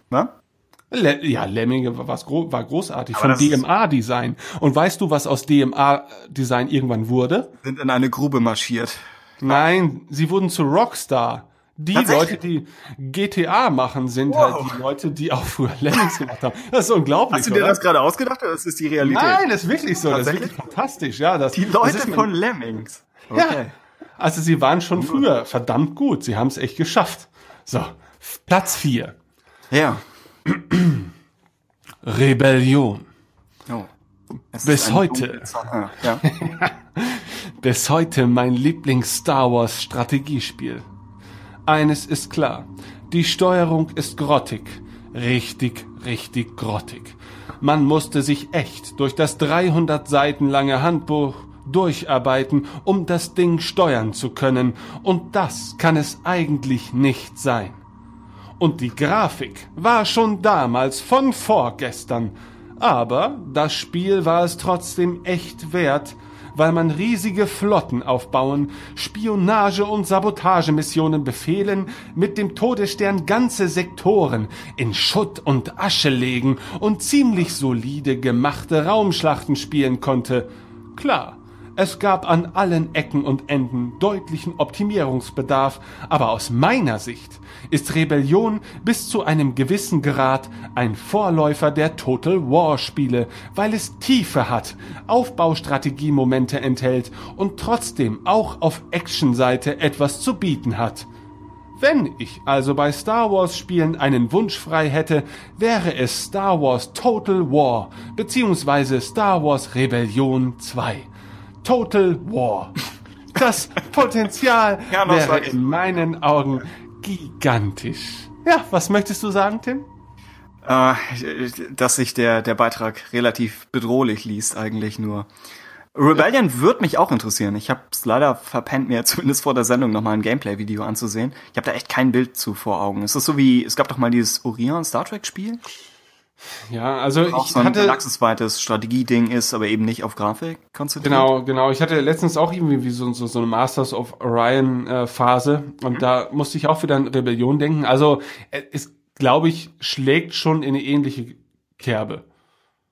Aber Okay. es ist doch auch irgendwie sehr eigen. Ich, ich würde die beiden jetzt nicht eins zu eins vergleichen wollen. Ähm, und ich weiß auch nicht, ob man, ob man sich das Spiel heutzutage noch antun kann. Also auch mit, mit viel, viel Liebe, die man vorab dem Spiel entgegenbringt, äh, gerade weil es halt eben sehr altbacken sich natürlich anfühlt und auch dementsprechend aussieht. Ähm, hm, Weiß ich nicht. Also ich glaube, das Setting allein kann es da nicht retten heutzutage. Aber gut, ähm, wer weiß. Ich will es hier auch keinem ausreden. Es ist nach wie vor verfügbar auf Good Old Games äh, in spielbarer Fassung. Und vielleicht findet ja der ein oder andere durch diesen glorreichen Beitrag von Christoph äh, einen Zugang zu diesem Spiel und, und kann uns darüber in Kenntnis setzen. Ja, okay. Soll ich weiter? Ja. Ich kann auch, aber mach, ja. Hm. Du hast jetzt äh, verschiedene Akzente etabliert. Es muss. Ja, ja, ja, jetzt kommt Platz drei. Ich überlege noch. Äh, Jedi Power Battles Demolition. Ich werfe sie mal zusammen, obwohl sie nicht zusammengehören. Aber ich habe beide Spiele auf der PlayStation bis zum Erbrechen gespielt. Jedi Power Battles war, für die, die es nicht kennen, parallel zu Episode Sie äh, 1 angesiedelt. Bot aber die Möglichkeit, neben Obi-Wan und Qui-Gon auch Mace Windu, Adi Gallia und Plo Koon zu steuern. Jede Figur hatte eigene Special Moves und man kämpfte sich jeweils in 2,5D durch das Droidenkontrollschiff Naboo, Tatooine etc. pp. Ich gebe zu, ich habe es nie zu Ende gespielt, weil es mir auf Tatooine irgendwo einfach zu schwer wurde, aber gerade im Koop-Modus hat es tierisch Spaß gemacht. Demolition war grafisch besser, spielerisch okay und storytechnisch blöd wie sonst etwas. Jabba lässt auf Tatooine Demolition Derby Wettbewerbe stattfinden und diverse Kämpfer versammeln sich bei ihm, um am Turnier teilzunehmen. Zwei Sachen sind mir sehr positiv in Erinnerung geblieben. Die Zwischensequenzen, die gerade bei dem Möchtegern Jedi, der sich Lukes alten Landgleiter geschnappt hat und damit antritt und als Siegessequenz ein Lichtschwert zündet und bei Aura Singh, die mitmacht, um besagten Jedi zu finden und ihn meiner Erinnerung nach als Siegessequenz tötet. Da fehlt, glaube ich, ein Wort. Ihn in meiner Erinnerung nach als Siegessequenz tötet. Unglaublich atmosphärisch rübergekommen. Und ein weiteres Mal der Splitscreen-Modus, der perfekte Star Wars-Kämpfe für zwischendurch ermöglicht hat. Wirklich gute Spiele waren beides wohl nicht. Aber ich hatte meinen Spaß. Genau das war aber unsere Frage. Ah, okay. Ja, mein Gott, was soll man machen? Christoph hat uns wieder ausgetrickst. Ja. Platz 2. Jedi Knight. Ich habe mir überlegt, ob ich Jedi Knight Platz ich bin 1. von einem der Galaxis zum anderen geflogen. ich habe Dinge gesehen, die nie ein Mensch sehen möchte. scheint so. Ich habe mir überlegt, ob ich Jedi Knight auf Platz 1 nehmen soll. Aber dafür ist es dann doch zu simpel. Trotzdem, ich habe das erste Jedi Knight beziehungsweise das zweite Dark Forces, denn ich kenne mich sehr gut aus. Nein, das Wir hat er möchten nicht hier noch mit Christoph befreundet sein, möchte ich nochmal betonen, als unsere versteckte Agenda dahinter. sicher ein Dutzend Mal durchgespielt und das lag vor allem an drei Sachen. Erstens, yay. Man konnte ein Lichtschwert schwingen, das war neu und das war toll. Zweitens, die Realfilmsequenzen waren einfach nur fantastisch. Jedi Knight war quasi Episode 7 und dabei deutlich besser als dieses grottige Ding vom letzten Jahr. Ich muss mich beruhigen. Drittens, das Leveldesign. Die Rätsel waren verzwickt und teilweise frustrierend kompliziert. Aber ich habe davor und eigentlich auch danach nie ein Spiel gesehen, das das Konzept von Dreidimensionalität so gut ausgenutzt hat. Da gingen Wege links hoch und rechts runter und und man wusste, was? Und man musste durch Decken durch, durch den Boden gehen, hinter irgendwelche Wandverkleidungen springen und sich eigentlich ständig umsehen, um irgendwelche versteckten Gänge zu finden. Das war wie als ich bei euch zu Besuch war. Für einen modernen Shooter wäre das vielleicht zu kompliziert. Da geht es ja eigentlich nur noch tunnelmäßig vorwärts. Und in Action-Adventure-artigeren Spielen wie Assassin's Creed und Co. hat man nie dieses Finde den Schalter A für Tür A, damit du drei Gänge weiter Tür C mit Schalter C hinter Tür A mit Schalter B und Kniff B öffnen kannst. Ich weiß nicht, ob Jedi Knight da wirklich besser war als moderne Spiele, aber es hat irgendwie stärker darauf gebaut, dass man sich in diesen Levels wirklich umgesehen hat, anstatt wie blöd durchzuhetzen, um schnell weiterzukommen. Oh, und außerdem durfte man erstmals die Macht benutzen. Auch das war großartig. Jedi Knight 2 und 3 kamen in der Beziehung übrigens für meinen Geschmack nie auch nur ansatzweise an Teil 1 ran. Jetzt muss ich erstmal einen Schluck trinken. Wir alle müssen jetzt einen Schluck trinken, ja. Ich habe Teil 1 leider nie gespielt. Und von Jedi Knight 2 kenne ich auch nur die GameCube-Version, die damals schon verschrien war als ein schlechter Port, wie das ja bei den bei den Sachen auf Nintendo-Konsolen immer so war. Man, man kriegt sie der Vollständigkeit halber, aber ohne wirklich viel äh, Energie dahinter. Ich mochte auch Teil 1 sehr. Also habe ich tatsächlich auch spielen können, als es noch aktuell war. Da gab es dann auch ja ein Add-on zu, aber ich bin mir gar nicht mehr sicher, wie es hieß. Mysteries of the Sith? Nee, war das bei Mit Mara Jade? War das das? Was, weiß ich auch nicht mehr. Ich will mich jetzt nicht blamieren, aber es kann schon sein. Ich fand's gut. So, wir müssen Christoph weiter hier. Ähm, ach Gott, jetzt gehen mir die Akzente und, und, und Stimmen tatsächlich aus. Äh, Ich kann es auch lesen. Ich habe eh keine Ja, Auswahl. dann mach du Ich weiter. Nur diese Stimme. Was? Ja, mach du. Mach Alles du. klar. Platz eins. Du schnappst dir wieder das Beste. Ja, tatsächlich. Äh, Knights of the Old Republic 2, schreibt Christoph für Platz 1 Wow. der Liste. Er sagt, yep, KOTOR 2 ist tatsächlich mein Favorit unter allen bisher erschienenen Star Wars Spielen. Ich möchte dazu sagen, KOTOR 2, wie es sein sollte und wie es gewissermaßen in der rekonstruierten Fanversion auch geworden ist. Ich glaube, die hatte Philipp heute ein bisschen angesprochen. Äh, nicht so sehr die unfertige Version, die in die Läden geprügelt wurde. Wobei mich selbst diese kaputte Fassung schon umgehauen hat. Wieso also KOTOR 2 und nicht KOTOR?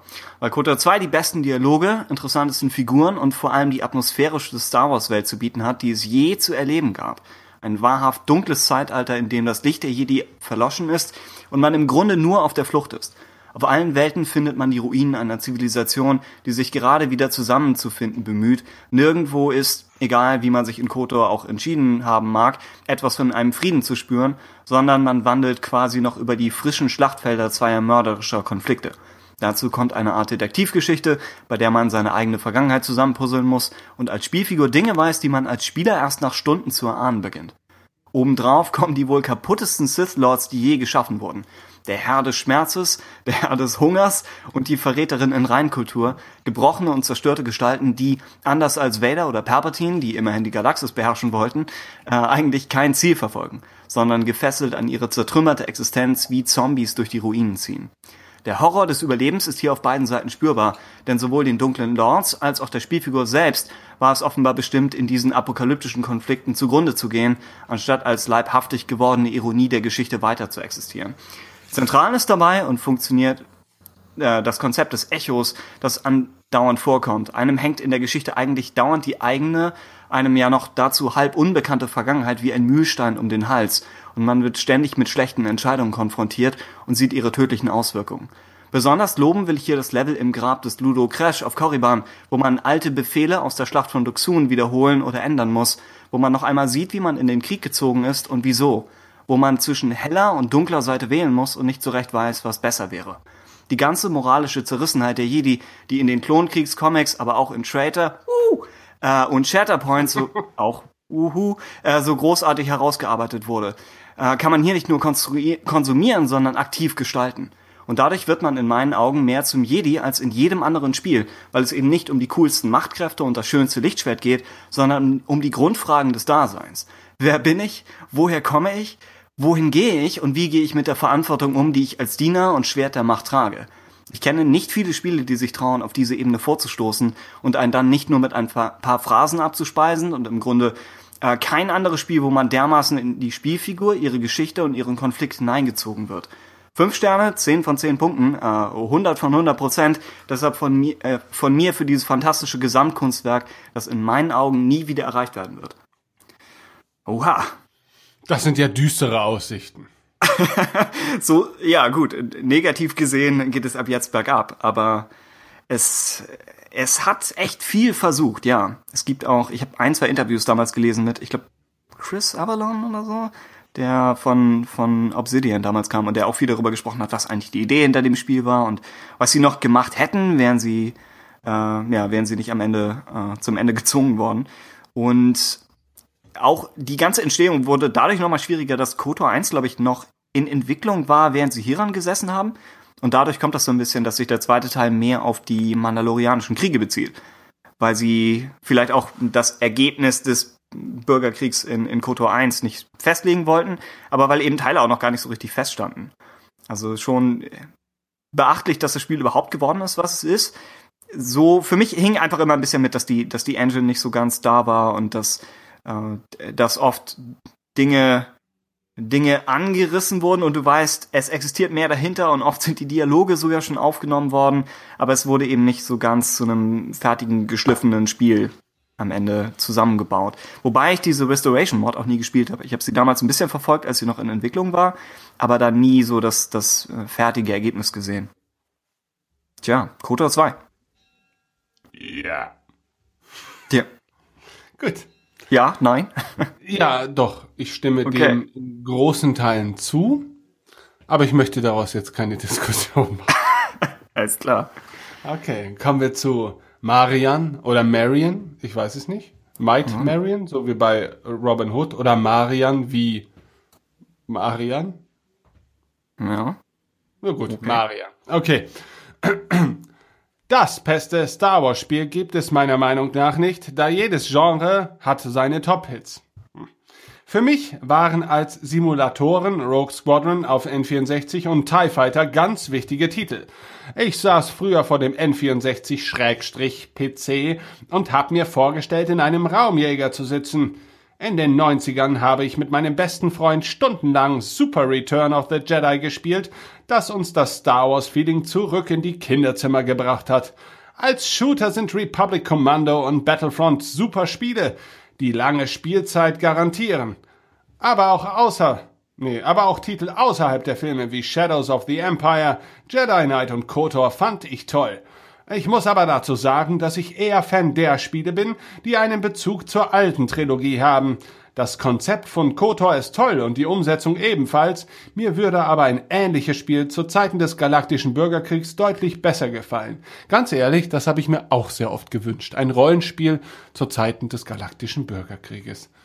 Kurzer ja, es gibt nichts so richtig, ne? Es gibt nee. Star Wars Galaxies, theoretisch. Ja, aber, aber das, das ist ja nun auch Geschichte. Ja. Bis auf irgendwelche äh, inoffiziellen Free Charts, aber na gut.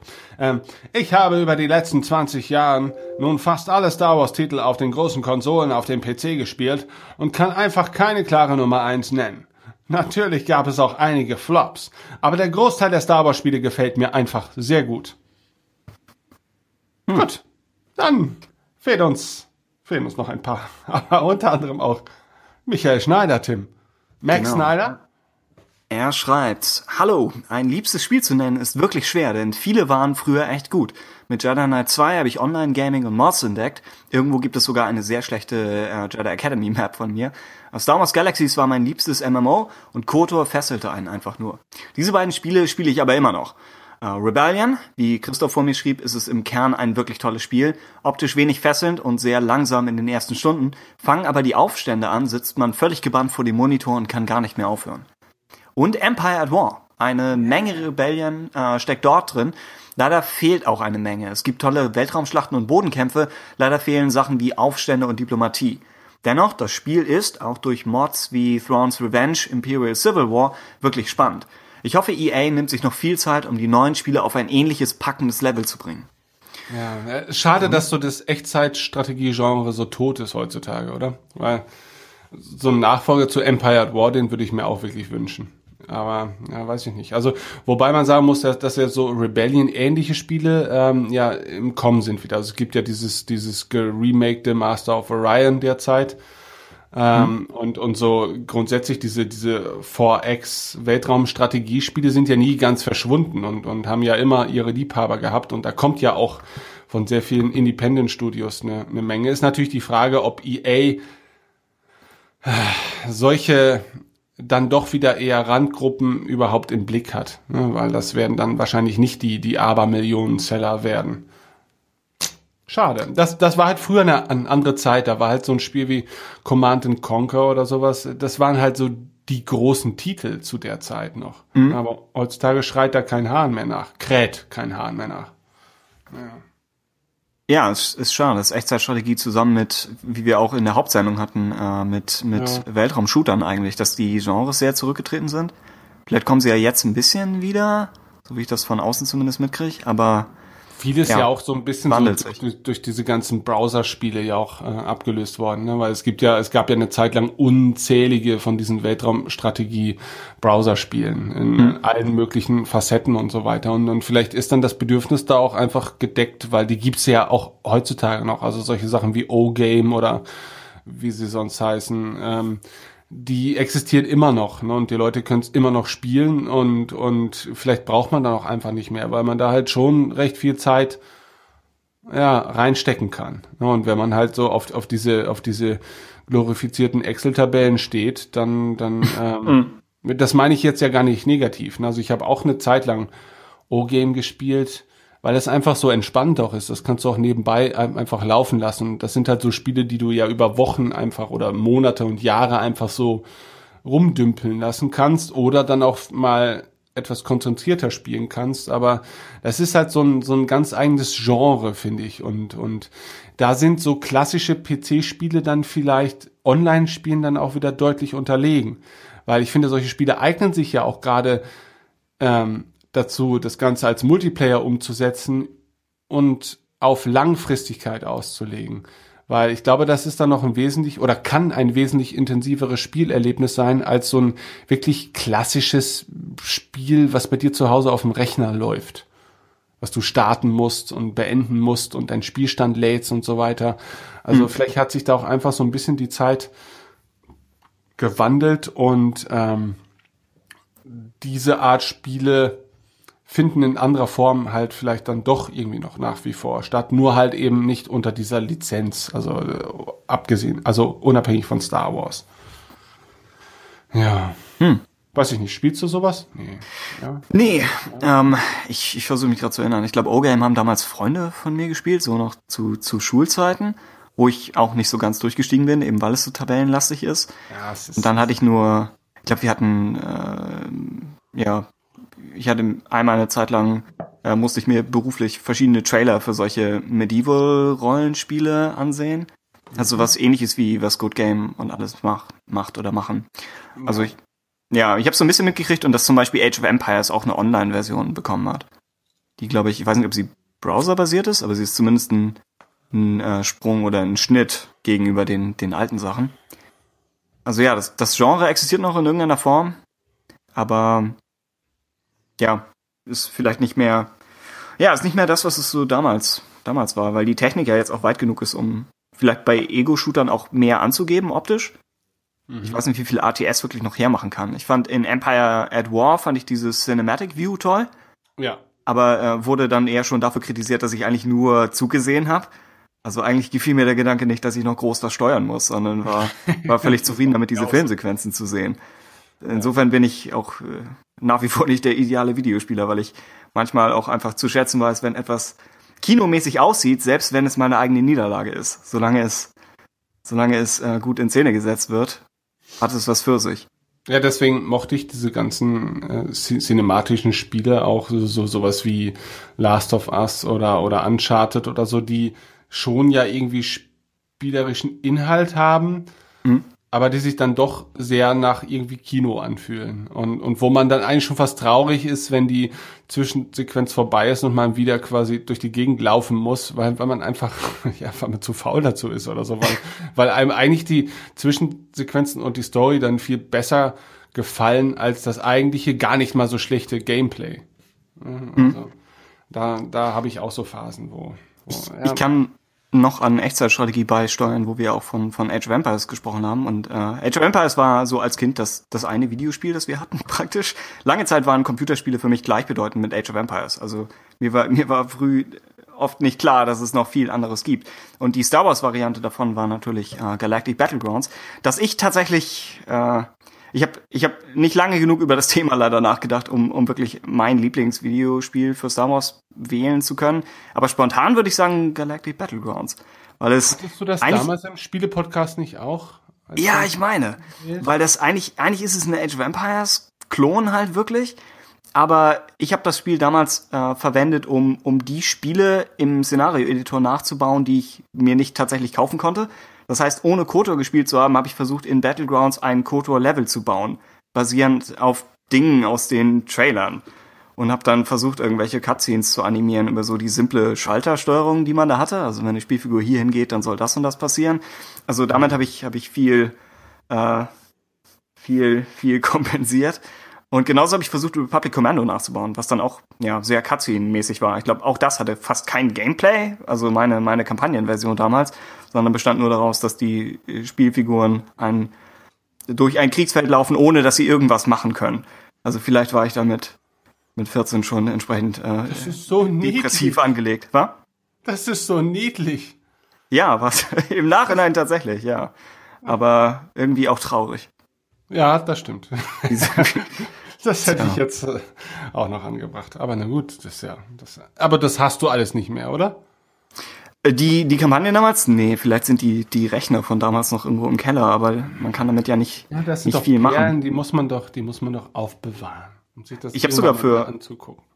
für Age of Empires Kampagnen habe ich damals meine Familie rekrutiert, um Voice-Over aufzunehmen. Also du konntest ja wirklich deine eigenen Soundfiles ins Spiel reinladen und dann habe ich versucht, so eine Art Zelda-Klon zu bauen. Aber Age of Empires war, war aber natürlich damals auch geil. Also ich kann mich immer noch, ich habe diese Tutorial-Kampagne, dadurch, dass das Spiel dann immer mal wieder angefangen habe, hm? da ging es doch, äh, da war es doch mit den Schotten, oder? So, Longshanks hat uns überfallen. wir müssen reagieren. Was sollen wir nun tun? Ja, der, der Akzent ist, ist, wir sitzen vielleicht im Glashaus, was das angeht, aber das war schon grenzwertig und, und würde heute ah, vielleicht so nicht mehr. Das, das was meinst du? Ich fand das gut. Es hört, hörte sich schon so sehr schottisch an. Ja, aber wenn es da um, um Saladin und die Sarazenen geht, dann war das auch schon wieder ja, gut. vielleicht eine Nummer heftiger. auch auch äh, Galactic Battlegrounds hat tatsächlich auch das imitiert. Also sie haben vielleicht einfach die, den Quellcode genommen und äh, alles einfach ersetzt. Also es gab dann in den Battlegrounds-Kampagnen, glaube ich, Voiceover von Mara Jade, die damals auch noch Mara Jade genannt wurde. Also total mysteriös und und äh, Nebelumhang. Hm. Tja. Tja, äh, wir haben immer noch Hörerfeedback. Ich glaube, oh, ja. Bist. Ja, Chris ja. Aaron oder Chris Aran. Er darf sich auswählen, wie er genannt werden möchte und kann es uns bei Gelegenheit gerne auch mitteilen. Hallo. Das Lieblingsspiel zu wählen ist schwierig. Darum nehme ich lieber eine Top 3. Keine Reihenfolge. Ich muss noch dazu sagen, dass ich so ziemlich alle Star Wars Spiele gespielt habe, die es gibt und die meisten anderen Lucas Arts Spiele. Auch die total schlechten und sogar das unwürdige Ende von Lucas Arts in Klammern Kinect Star Wars. Oh Mensch. Ist schon schade, dass ein so großartiges Studio, dass ein, dass so ein großartiges Studio mit so einer Beleidigung auf abtritt. Zum ersten wäre da mal Rogue Squadron.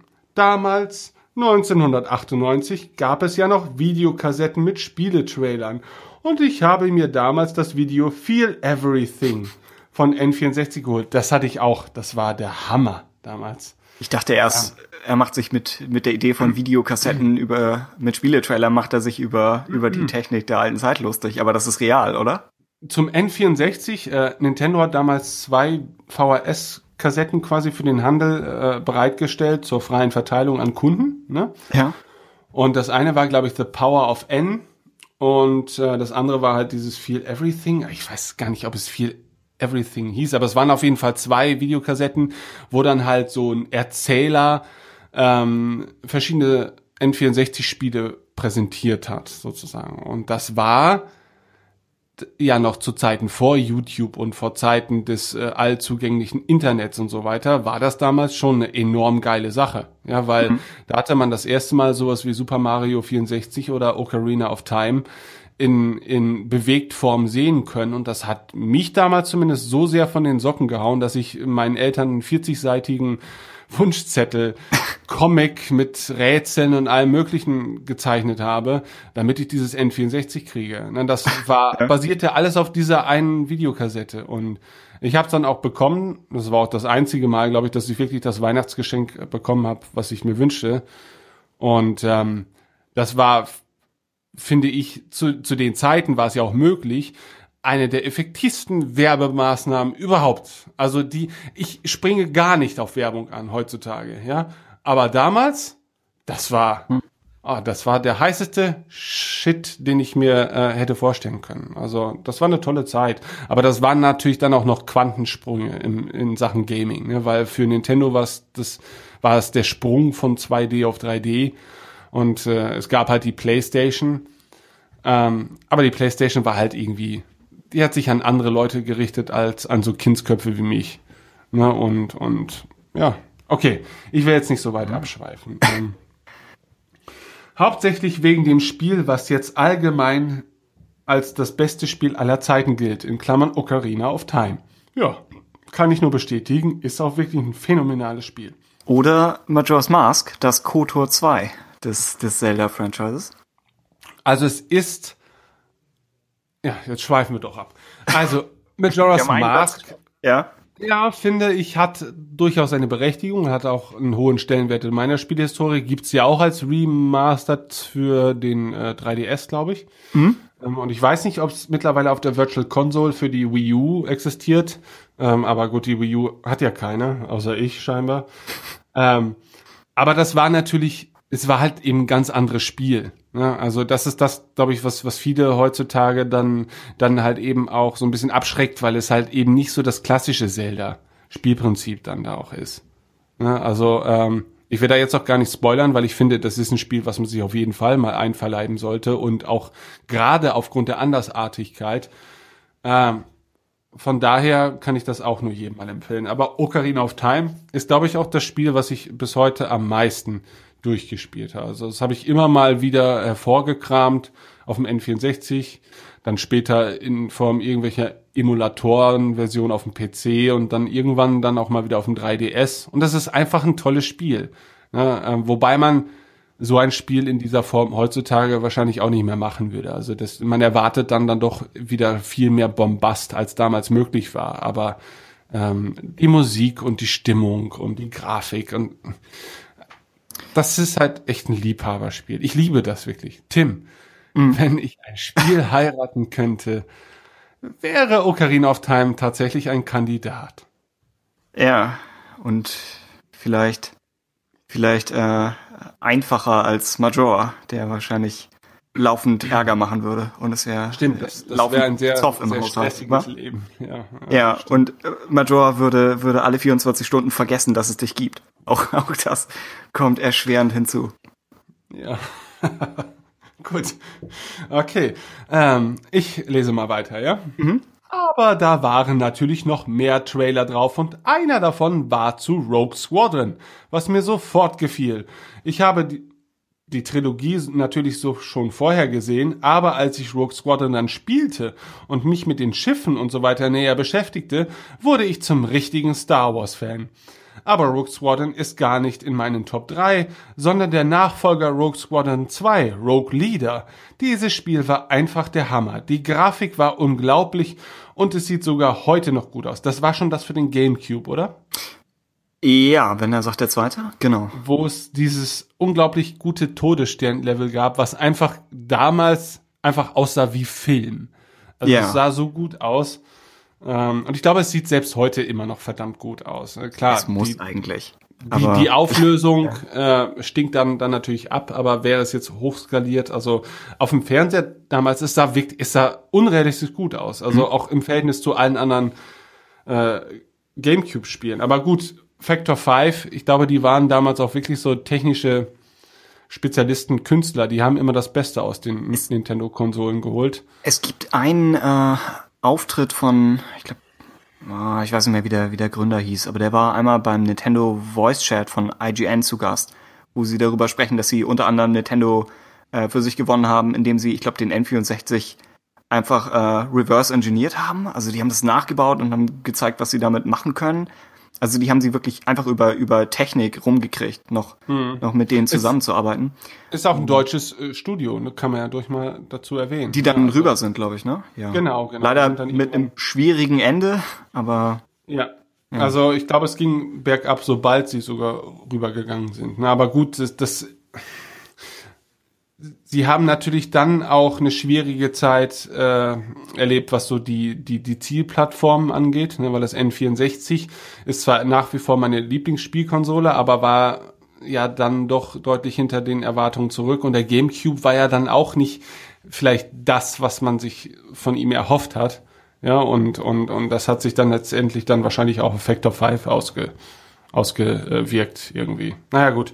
So, meine hm. Güte, also dieser Beitrag gibt äh, reichlich Grund zur Diskussion. Die Grafik war unglaublich und es sieht sogar heute noch gut aus. Ja.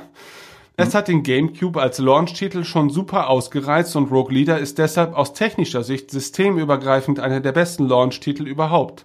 Schade, dass es Factor 5 nicht mehr gibt. Wenn ich mir vorstelle, die würden einen Rogue Squadron für die aktuellen Konsolen machen, Punkt, Punkt, Punkt, ja. Rogue Squadron 3 Rebel Strike war zwar technisch sogar noch besser und hatte echte Filmszenen aus der Originaltrilogie als Zwischensequenzen, aber die Bodenmissionen waren leider nicht so gut.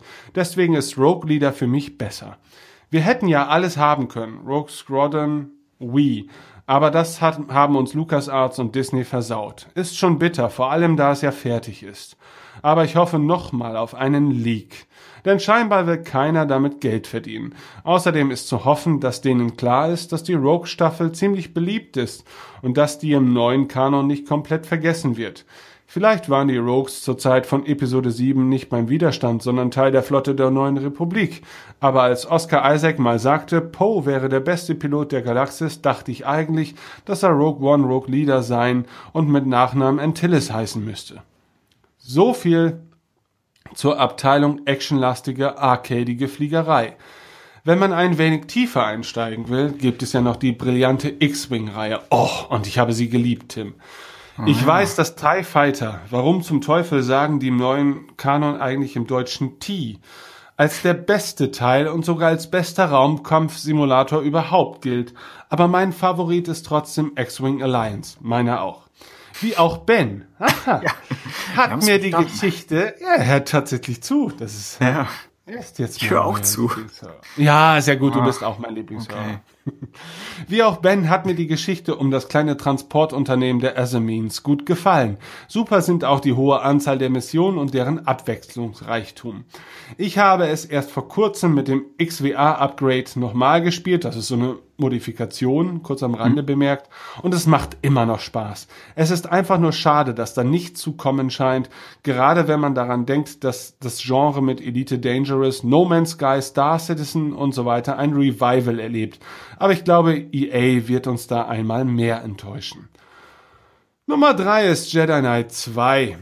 Die Jedi Knight oder Dark Forces Reihe ist einfach nur genial.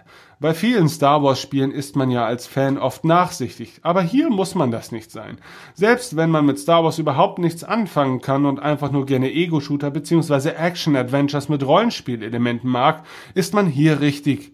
Super Gameplay, sehr gute Technik und die coolste Sau im Star Wars Universum. Und im Kontext der Todessternpläne der echte Rogue One. Die Stories sind ein wenig 0815, aber trotzdem okay. Und für EU-Fans ist das Add-on zu Jedi Knight ein Leckerbissen, weil man da als Mara Jade spielen kann. LucasArts hat über die Jahre immer wieder versucht, Spiele zu machen, die einem das Gefühl geben sollen, ein Jedi zu sein.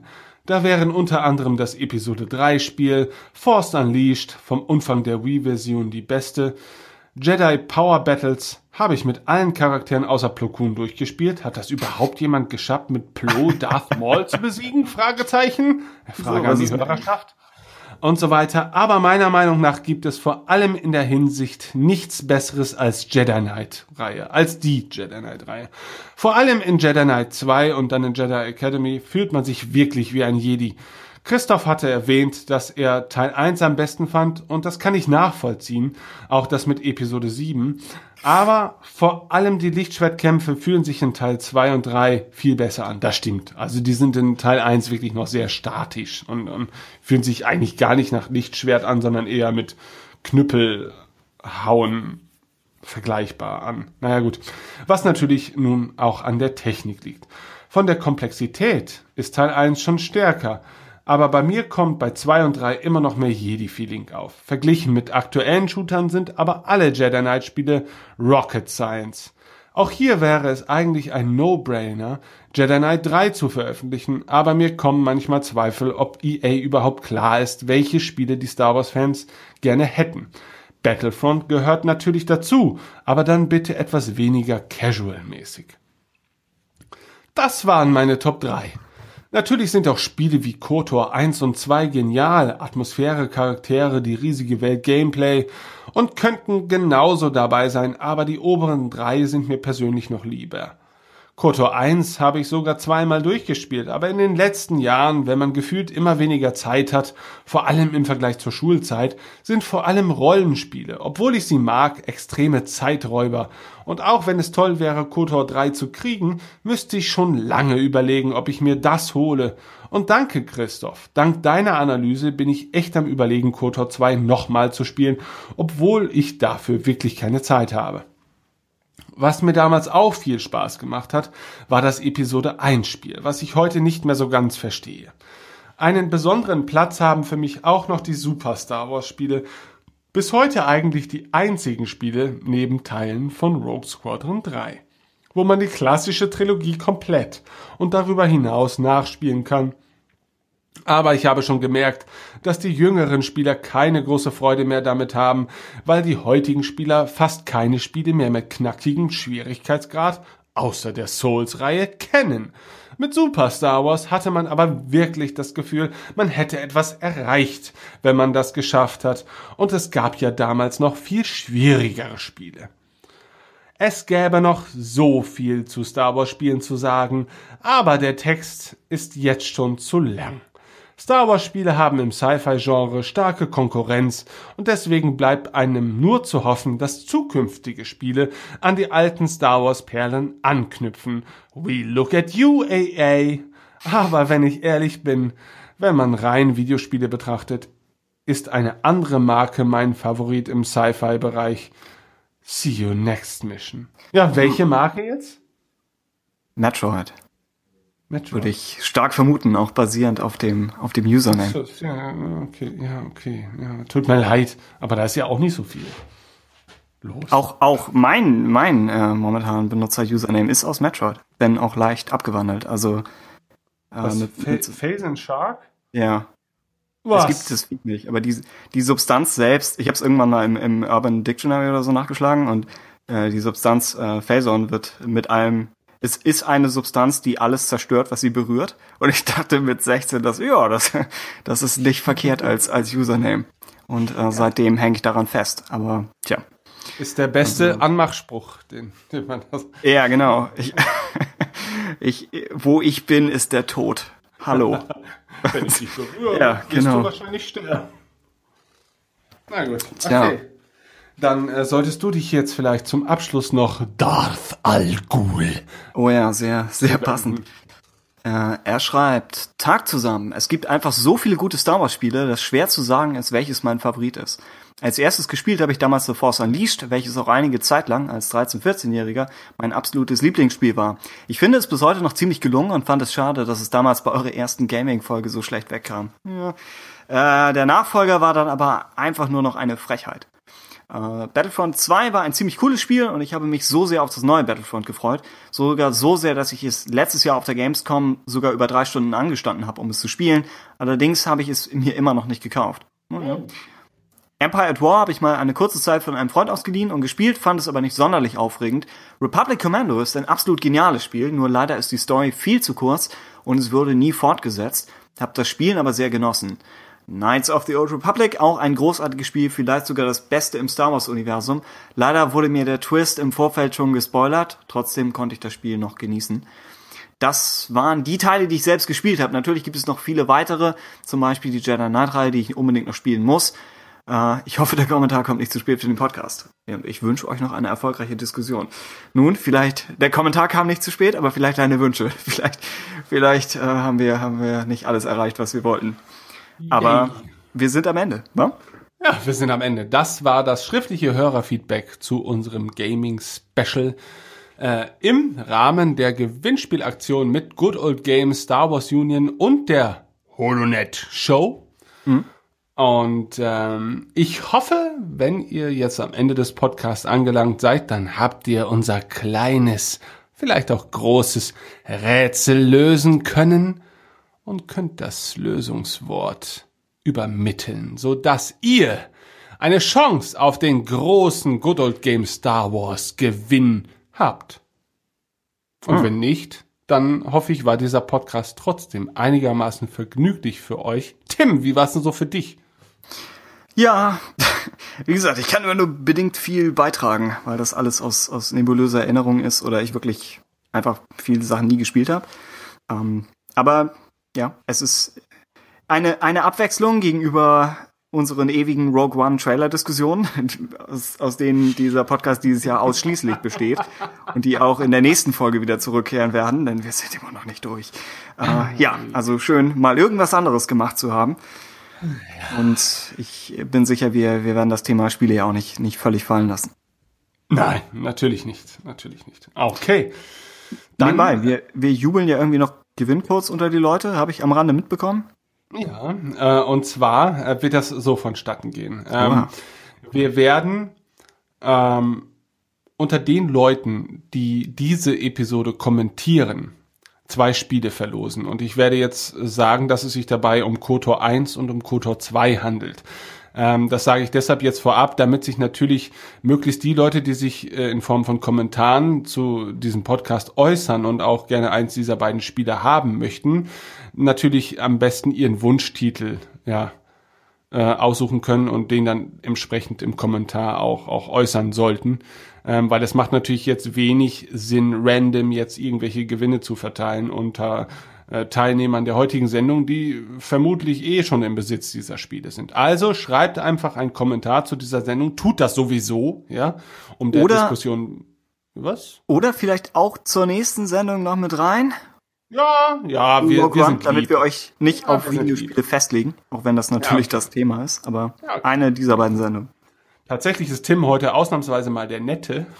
Ja, stimmt, ja. Ich möchte, dass man mir das hoch anrechnet, dass ich nicht dazwischen grätsche wie sonst. Gut, dann geben wir euch auch in der kommenden Episode äh, die Möglichkeit, ähm, diese beiden Spiele zu gewinnen. Und äh, wir werden dann die Gewinner in den kommenden Tagen entsprechend bekannt geben. Ja, das sollte natürlich so ablaufen, dass ihr, wenn ihr kommentiert, äh, wir nutzen ja Discuss als Kommentarsystem. Am besten macht ihr euch da auch irgendwie einen Account in irgendeiner Form. Das geht also per Facebook oder mit dem Discuss-Account und auf viele andere Möglichkeiten, so dass wir euch auch persönlich erreichen können und das nicht öffentlich posten müssen. Dann ist der Gewinncode nämlich vermutlich ja relativ schnell bei Dann ist Anarchie. Ja. Ja, genau, okay. Gut, dann würde ich mal sagen, vielen Dank, Tim. Ja, äh, nochmal vielen Dank an unsere Gäste. Ja, natürlich, vielen Jetzt ja Dank auch an schon. unsere Gäste. Gaststars die sind in einigen Fällen, also es, es zieht sich ja schon von Folge zu Folge. Ja, das stimmt, das stimmt in der Tat, in der Tat. Aber ähm, lasst euch gesagt sein, dies war unter Umständen nicht die letzte Folge, die euch innerhalb dieser Tage erreichen wird. Äh, zu unserem Bedauern oder zu unserer Freude, das wird sich noch herausstellen. Okay, seid, ja, seid auch äh, beim nächsten Mal wieder dabei, wenn wir herausfinden, ob Tim und ich uns hassen oder nicht. Es bleibt weiterhin offen, ja. Auf Wiedersehen. Macht's gut. What